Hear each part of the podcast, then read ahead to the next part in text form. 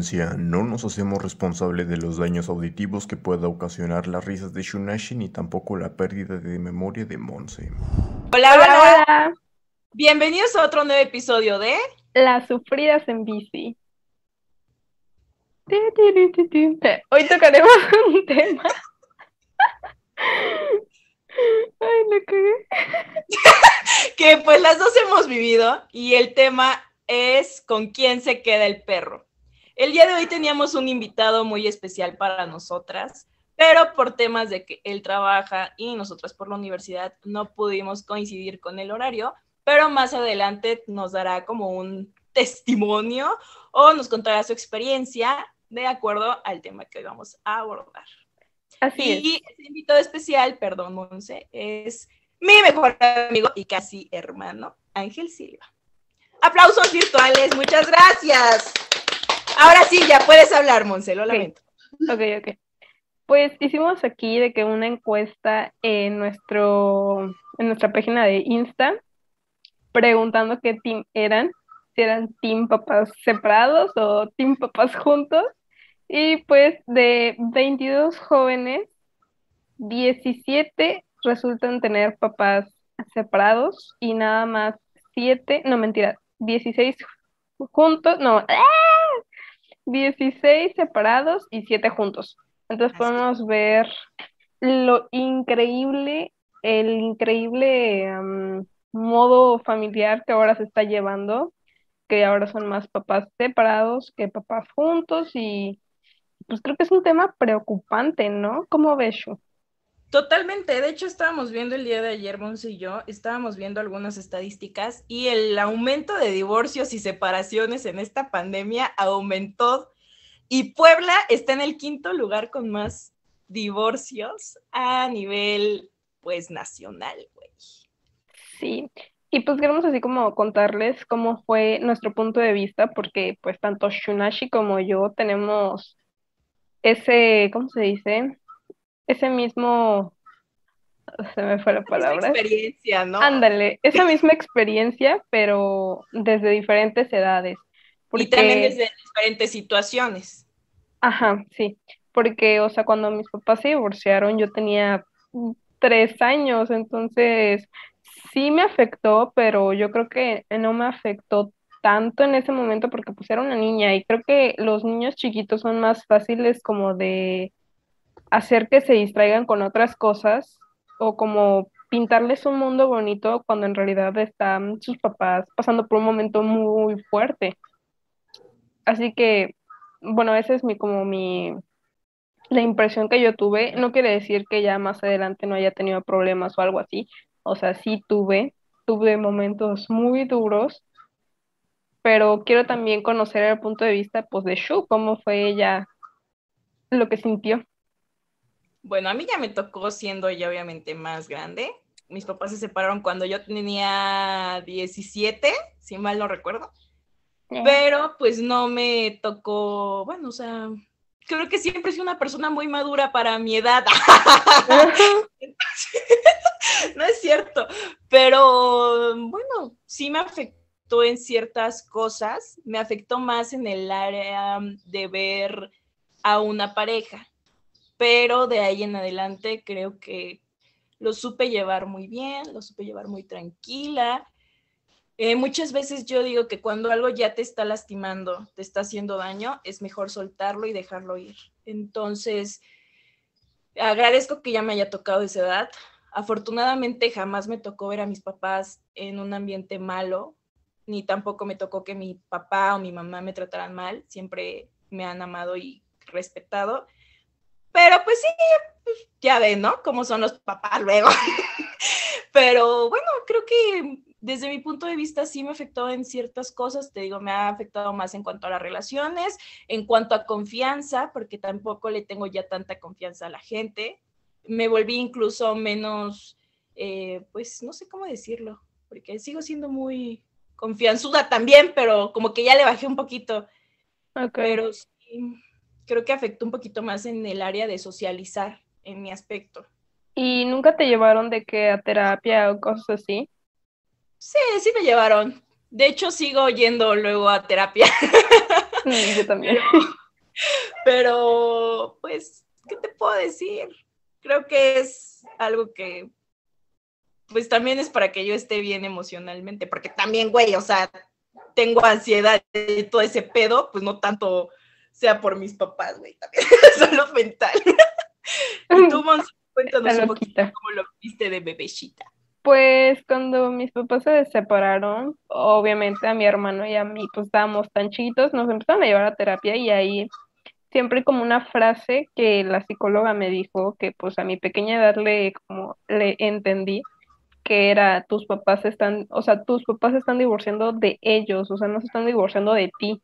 Entonces que no me tenía que sentir culpable y que no sé qué, pero yo jamás me sentí culpable, o sea, era como de, es más, lo raro es que yo jamás vi como muestras de afecto entre mis papás entonces siento raro cuando alguien tiene esposo, o sea, una pareja está junta y se dan muestras de amor enfrente de mí, se me hace súper raro y siento que yo jamás me vería así. No sé, ah, es súper raro, pero pues como jamás lo viví, no. Incluso cuando mi papá tuvo una novia y me la presentó y todo, o sea, yo me sentía súper rara. Siempre quise tener una hermana y esa señora tenía una hija. Entonces, pues yo quería hacer como amistad con ella, pero la niña era medio... Herrera. Era rarita, sí, o sea, yo le decía, oye, vamos a de Calaplaza, o sea, cuando salía con mi papá y con esta señora, y oye, vamos, acompáñame a comprar tal cosa, y la chava era peor que mi hermano comprando, no me decía sí o no, y era como, bueno, gracias, o sea, súper random la niña, pero bueno, Después de eso tuvimos, o sea, ya años después, tuvimos otra, bueno, tuvieron mis papás una pelea más fuerte y creo que eso sí me afectó porque yo iba en la primaria, iba como en quinto, no, iba en sexto de primaria y esa vez sí me sentí culpable porque yo me decía, es que si yo no me hubiera entretenido viendo la tele, sí hubiera acabado rápido y pues mis papás nunca se hubieran peleado. Y pues fueron como muchos años que dejé de ver a mi jefe, entonces pues sí me deprimí. Incluso, o sea, por mi mente chiquita, pues sí llegó a pasar lo del suicidio. Dije, es que, güey, ya estoy harta. Me sentía rara. Me sentía como, como una niña que tenía, o sea, una niña rara. Todos en mi salón sentía que me veían feo, cosas así. Y me refugié en una canción de Katy Perry. Por eso la amo. Se llamaba Firework. No sé si llegaste a ver su video. Sí, sí, sí, sí, sí, pero era de niños con cáncer, ¿no? Y ese pedo. Pero había una parte en el video que eran como de unos papás que se estaban peleando de fondo y había una niña chiquita sentada en una silla como llorando y su hermano mayor la estaba como, como protegiendo y de repente ya más adelante en la canción se para el niño y va y empuja a su papá y como defendiendo a su mamá, ¿no? Bueno, el video, todo lo que dice el video me dio como las fuerzas para no sacarme esas ideas malas de la cabeza. Y pues poco a poco, o sea, no digo que ya esté al 100, fue algo que sí me marcó, pero que ya estoy mejor. Y creo que, pues sí, que eso fue como más fuerte que haber pasado lo del el divorcio de mis jefes. triste situación. Fíjate que eso es algo que nuestros papás no se han dado cuenta, ¿eh? Y eso yo lo vi, bueno, yo lo vivo también con mis papás, porque pues como saben, está reciente prácticamente, bueno, no tan reciente, ¿no? Ya pasaron sus años, pero aún así sigue como ese, esa peleita entre ellos. Y es que los papás no se dan cuenta del daño que nos hacen a nosotros como hijos. Y aquí es donde va el tema de con quién se queda el perro. Porque yo quiero, no, de verdad, porque no sé cómo lo haya vivido Monse, pero estoy segura que Monse también vivió un chantaje, ya sea emocional o sea con algo físico, o sea, como, eh, no sé, una muñeca, ¿no? Porque pues ella fue bebé. En mi caso, yo viví chantaje emocional y lo sigo viviendo todavía.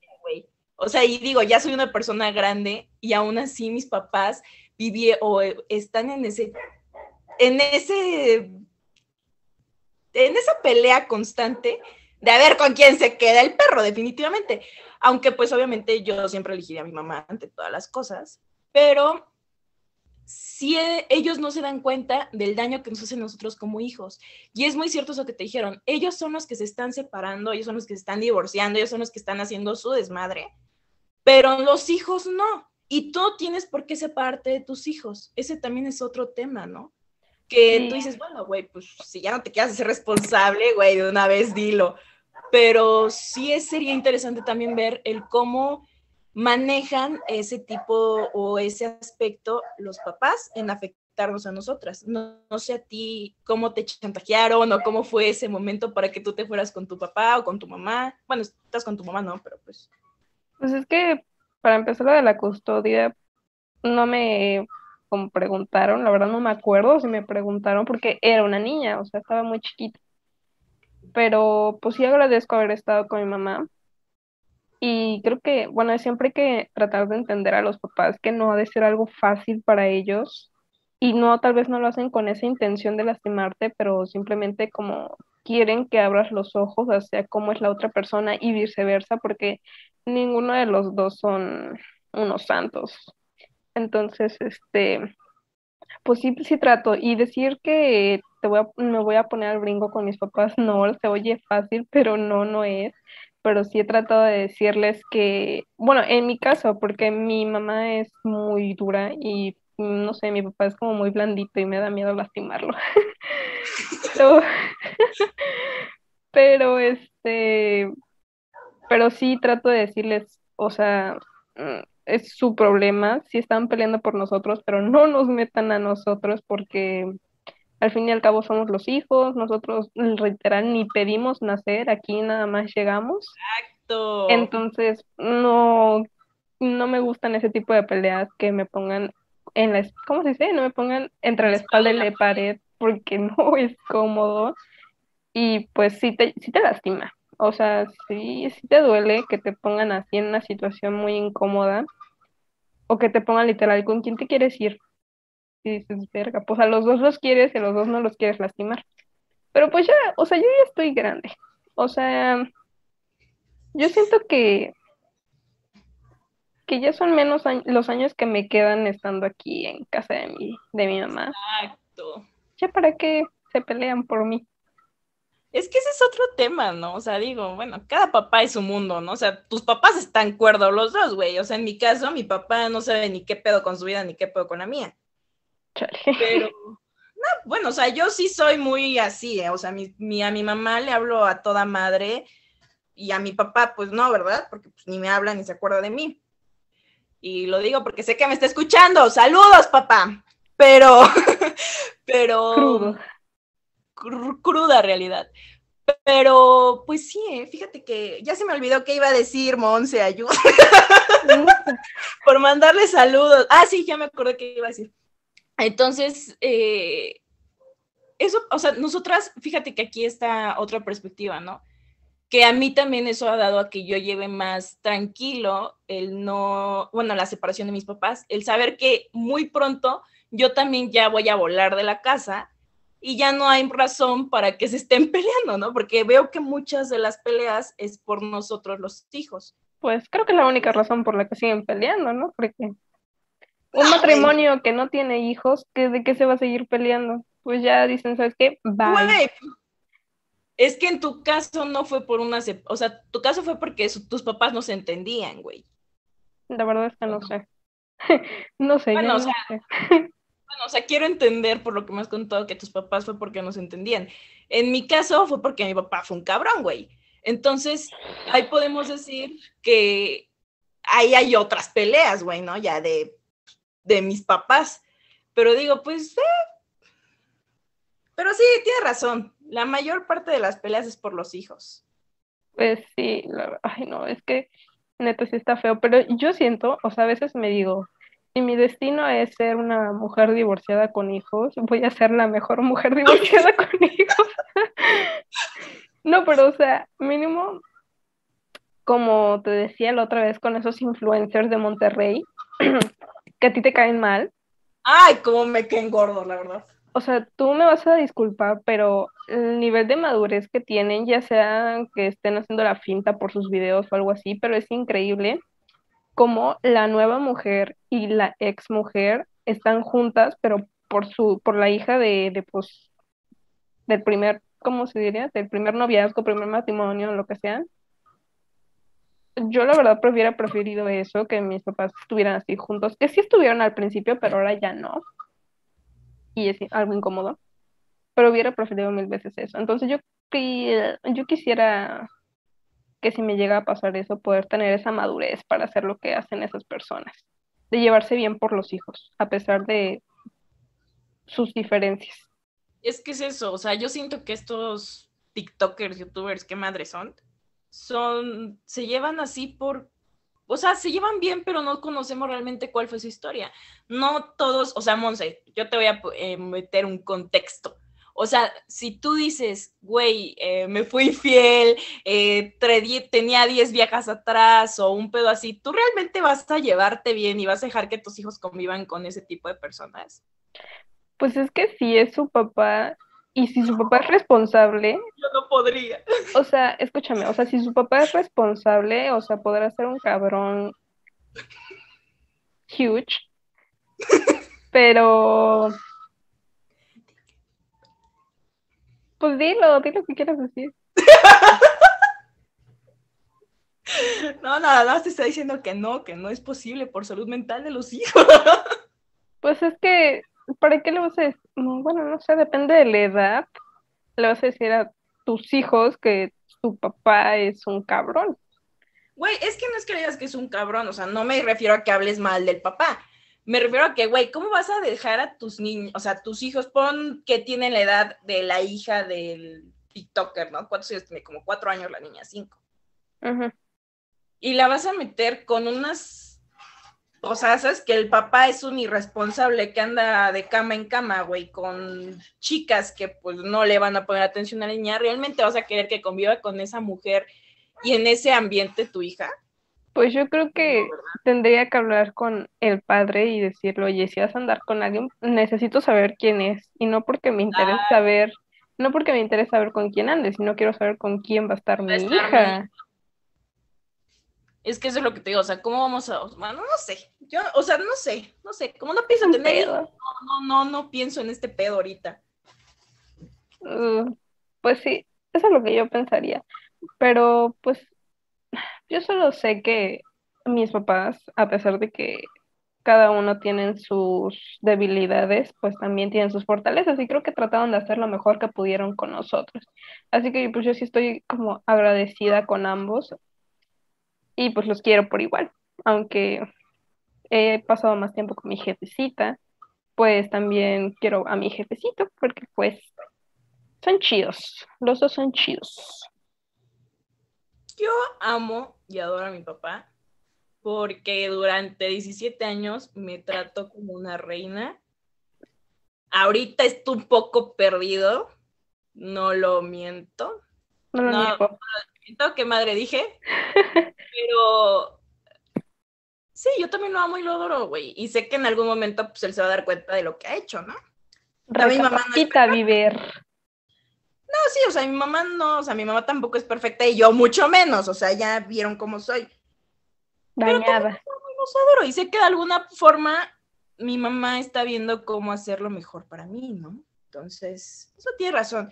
Eso es algo que también nosotros como hijos deberíamos de entender un poco, porque luego no nos damos cuenta de lo que están viviendo nuestros papás o con quien estamos viviendo nosotros en ese momento y juzgamos sin, porque nosotros vemos las cosas de otra forma. O sea, tal vez ellos por el dolor o por lo que sea que estén viviendo, mm, ven todo más trunco, ¿no? Y nosotras vemos tal vez soluciones más rápidas, pero no entendemos que nuestro proceso de sanación es distinto. Exacto. Entonces. Ay, perdona, bla, bla, bla, bla. Ah, no, pues es que entonces sí hay que es que, digo, por eso existe la terapia, pero a veces los papás son bien rejedos y no quieren. Y luego son necios. Pero aunque vayan a terapia, fíjate que algo que yo he descubierto de la terapia, mi mamá es. Tiene conocimiento de psicología, güey. O sea, ni así, medícate, ni así dado cuenta. Yo me he dado cuenta de que aunque tengas conocimiento, aunque vayas a terapia, güey, si tú no estás dispuesto a sanar, no vas a sanar, güey. Y yo lo vi muchas veces que digo, güey, voy a terapia, cuento lo que yo quiero contar, güey. Pero si yo no voy a contar lo que realmente estoy viviendo o lo que realmente estoy sintiendo, jamás en mi vida voy a sanar, así vaya 20 años de terapia diaria. O sea, creo que es, bueno, eso es otro pedo, ¿no? Sí, pero bueno, es que, como dirían por allá, tienes que decir la verdad al psicólogo para poder sanar. Aunque es algo difícil, porque a mí no se me hace nada fácil andar diciendo mis cosas a alguien que no conozco. Exacto. Es incómodo. Y tampoco es fácil decir la verdad desde el punto de vista de la otra persona, porque muchas veces contamos cuál es la verdad que nos pasó a nosotros, pero no contamos cuál es la verdad de lo que hicimos nosotros. Exacto.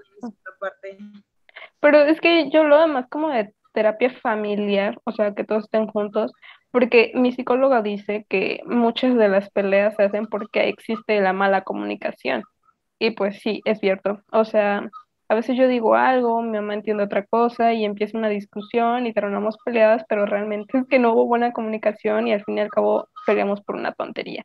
Entonces en los matrimonios creo que eso puede llegar a suceder muy seguido, pues la gente se cansa, ¿no?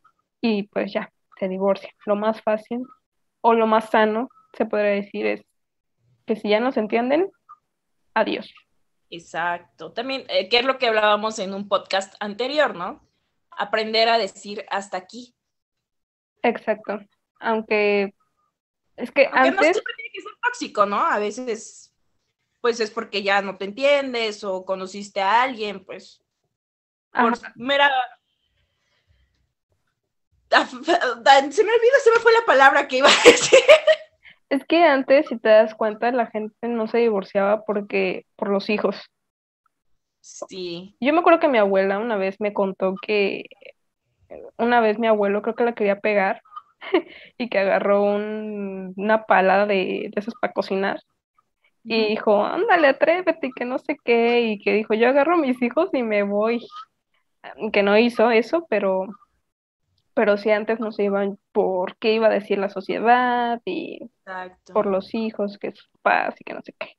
Y ahora ya es como más común. Sí, ya, pues te estoy diciendo desde el principio que hay muchísimo más jóvenes con papás divorciados que con papás juntos. Y sí. Pero también por eso se generan varios traumas por parte de nuestros papás hacia nosotros. También en el caso de mi abuela, voy a hablar de mi abuela materna, porque con los paternos no tengo contacto, pero por lo de mi abuela, em, ella me contaba, bueno, ella siempre cuenta que ella no se separó de mi abuelo porque ella creció sin un papá y no quería hacer lo mismo, o sea, no quería que sus hijos también crecieran sin una figura paterna y que por eso aguantó muchas veces actitudes malas de mi abuelo hacia ella. Entonces, esas actitudes yo las veo también reflejadas en mi mamá muchas veces.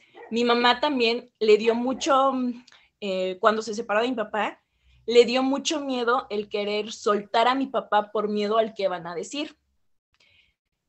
Obviamente yo como hija pues ya hablé, ¿no? Pero vi que esas actitudes eran por lo que ella había vivido y había visto con su mamá. Incluso eso afectó también a mi mamá. Mi mamá mi mamá y mi abuela son muy de depender de un hombre. O sea, en el aspecto de que un hombre te cuida, un hombre esto, un hombre el otro. No sé si me estoy dando a entender. Sí. Y eso es también porque fueron actitudes que desde mi tatarabuela o tatara, tatara, tatara, tatara, traen cargando. Mi abuela es lo mismo, o sea, mi abuela, si no va un hombre, no estamos seguras. Mi mamá traía ese molde también y ya ahorita lo está tratando de cambiar viendo cómo yo le estoy planteando el nuevo mundo y la nueva generación también. Pero hay que tener que muchas, o sea, por eso digo que también nuestra generación va a dar otro cambio por la mentalidad abierta, por así decirlo, que ya estamos teniendo y que todos los traumas que tal vez traían nuestros papás, nosotros ya estamos tratando de cambiarlos y también estamos ayudando a que sus traumas sanen con nosotros. No sé si sea tan bueno, pero creo que eso también lo estamos haciendo nosotros. Pues yo creo que sí. Y que, ¿cómo se empieza? El cambio se inicia con, un cambio grande se inicia con pequeños cambios y, y pues sí, poco a poco esto va a ser algo normalizado, pero pues también siempre pensando en todos, no nada más en los adultos, también pensando en los hijos que son pues aquí, ¿no? Los que estamos de por medio y muchas veces no nos podemos defender solos. Pues no. Así es. Pues creo que aquí va a quedar, bueno, vamos a meter la opinión de mi querido amigo, hermano del alma, mi bebé hermoso, de Y pues vamos a escuchar qué quiere decir con nosotros. Hola, ¿qué tal? Mi nombre es Ángel y bueno, esta es mi experiencia sobre cuando mis papás se separaron. Realmente yo no me acuerdo muy bien qué haya pasado en ese entonces, pero por lo que me cuenta mi mamá, yo tenía la edad aproximada de unos 4 a 5 años cuando pues pasó, güey. El punto es que ella me comenta que me afectó más a largo plazo. En ese entonces pues yo estaba pequeño y realmente no sabía qué pasaba, más que preguntarme dónde estaba papá, qué había pasado con él, a qué hora llegaba, me comenta que incluso llegué a extremos de dejar de comer, de despertar llorando, de no querer dormir por esperarlo y bueno, shalala, shalala. El punto es que si no mal recuerdo, en la primaria yo recibí como que la propuesta de quedarme a vivir con mi mamá, en ese entonces yo vivía con ella, o irme a vivir con papá. Pero realmente mi respuesta fue un no porque él creo que me acostumbré tanto a estar sin él que pues perdimos comunicación, él dejó de buscarme, dejó de llamarme, de mandarme un mensaje o incluso felicitarme en mis cumpleaños, ¿no? Y bueno, dato curioso, nacimos el mismo día, así es. Entonces, pues en cierta forma sentías como que el rechazo paternal, pues crecí con eso, se fue como que desarrollando y en la adolescencia fue como que llegué incluso a odiarlo un poquito por el hecho de que no me enseñara o más bien que no haya tenido la oportunidad de poder aprender algunas cosillas me hubiera gustado aprender con papá, ¿saben? como el hecho de rasurarme, como el hecho de aprender a cambiar un neumático o incluso pues algo simple como cambiar un garrafón de agua, ¿no?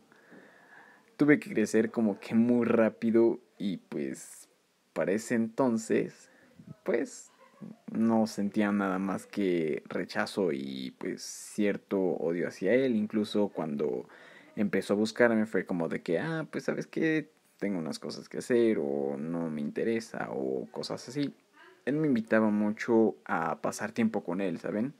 Fue como que recapacitó en ese momento y me invitó a pasar que unas vacaciones, que unos días, que sabes qué, que te invito a comer o cositas así. Incluso pues llegó varias veces como que de sorpresa a querer como que remediar sus errores, pero pues yo no lo dejaba realmente me dolía y me dolía mucho el hecho de que pues no me haya buscado anteriormente, o sea, sí, estaba aferrado al pasado.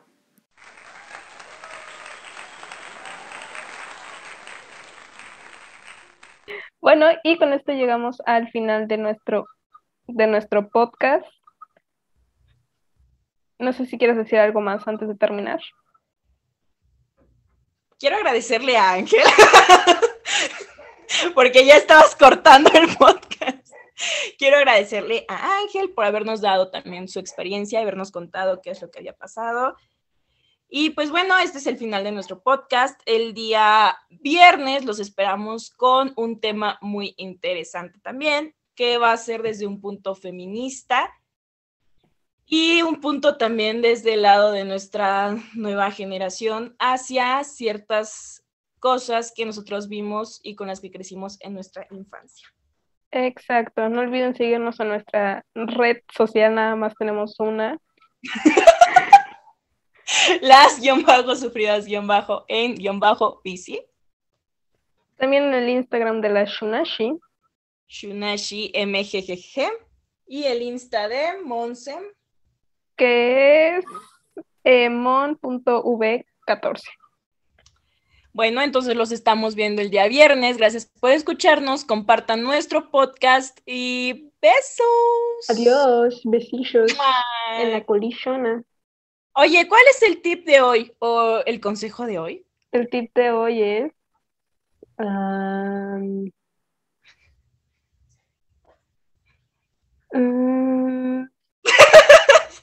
no lo teníamos planeado, Dios. Se me olvida.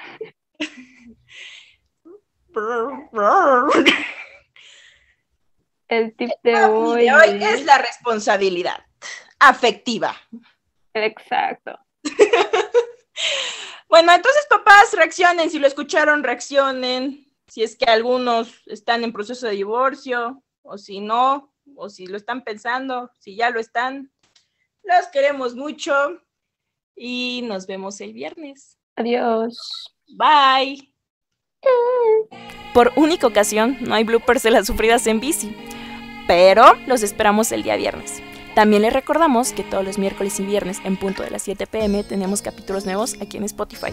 Y les tenemos una sorpresita, pero más adelante la vamos a decir en nuestro perfil de Instagram, obviamente, que es las-sufridas-en-bici. Y ahí tienen de estar al pendiente. Nosotros estamos 24/7 checando la página por si ustedes nos quieren dejar alguna crítica constructiva algún mensajito o cositas así, estamos al 100 para ustedes. Los queremos mucho, gracias por escucharnos y por siempre apoyarnos. Besos. Mac.